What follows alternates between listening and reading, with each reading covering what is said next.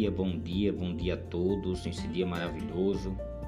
Eu quero apenas é, desejar a todos um dia abençoado na graça e na paz do Senhor Jesus e dizer a todos que problemas vêm e vão, mas o que fica é apenas a, a experiência do que se viveu.